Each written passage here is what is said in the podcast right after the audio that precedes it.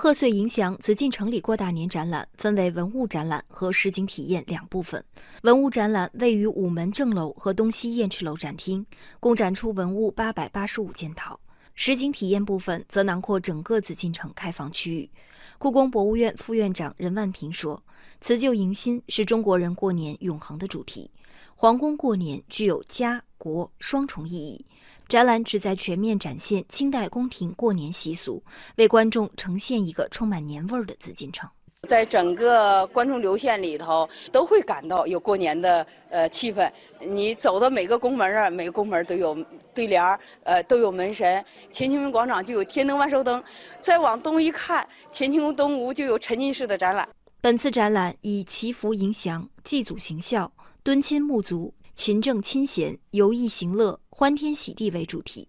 祈福迎祥单元展示皇宫过年不可或缺的节物。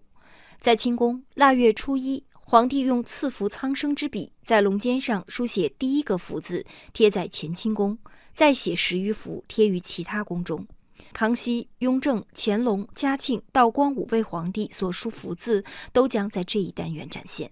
祭祖行孝单元中，康雍乾三代皇帝的神主难得一见；而敦亲睦族单元则展示了元旦这天皇帝与宗亲后妃分别宴饮的场景。故宫博物院展览部副研究馆员朱继伟告诉记者，这一单元参照乾隆四十八年及一七八三年善抵档的记载，以复原陈列的方式呈现了宗亲宴上的金龙大宴桌与宗亲宴桌，仅此一个场景就动用了超过一百件文物。这次中青宴的布置是根据这张图，您可以看，然后上面呢都是一些玉盘玉碗。这次呈现的玉碗是故宫呈现玉碗有史以来最多的一次，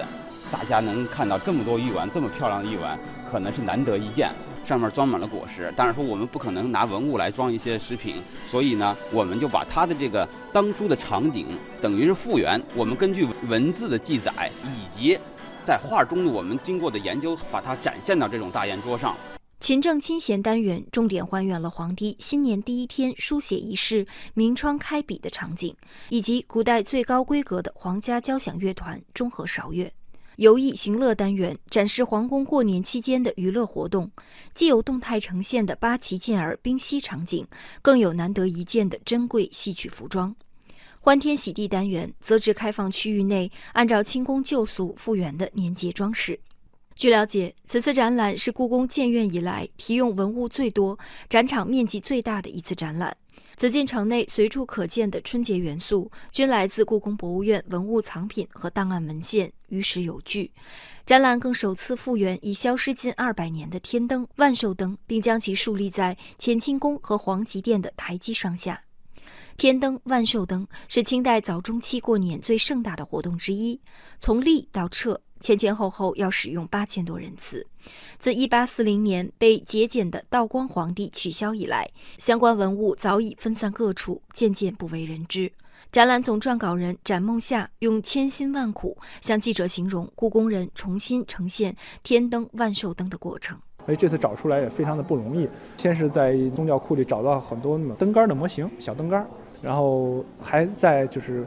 织绣啊，包括宗教的一些库房里找到了小缂丝的那种灯帘儿。后来我们还请了原来的那个老专家胡德生老师，然后他回忆说，当时在我们的城墙上有那个万寿有特别粗的那大灯杆儿，可能就是这个。结果我们就在北院区真的找到了这个原来那灯杆儿了。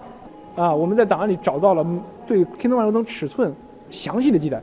有文献、有绘画、有实物的小样，我们就把它给复原出来了啊！但是这个过程说起来简单，实际上经历的真是千辛万苦。故宫博物院院长单霁翔表示，如今越来越多的人会在春节假期的规划中给博物馆留有一席之地。贺岁迎祥紫禁城里过大年展览，旨在让观众在浓浓的文化氛围中感受别样年味。它不仅是文物展，更是文化展。这个展览当然也是这几年我们。的一个展示的方向不是单一的文物藏品类别，比如过去金银器展呐、瓷器展啊，这次呢也是综合的展，以春节这个题材把跟这个题材有关的藏品呢，按照一个主题都拿出来，还要能够还原到历史的真实，这方面下了很大的功夫，不要给人们误读。同时呢，也采取了数字化技术，使人们能够感受到动态的、流动的展览。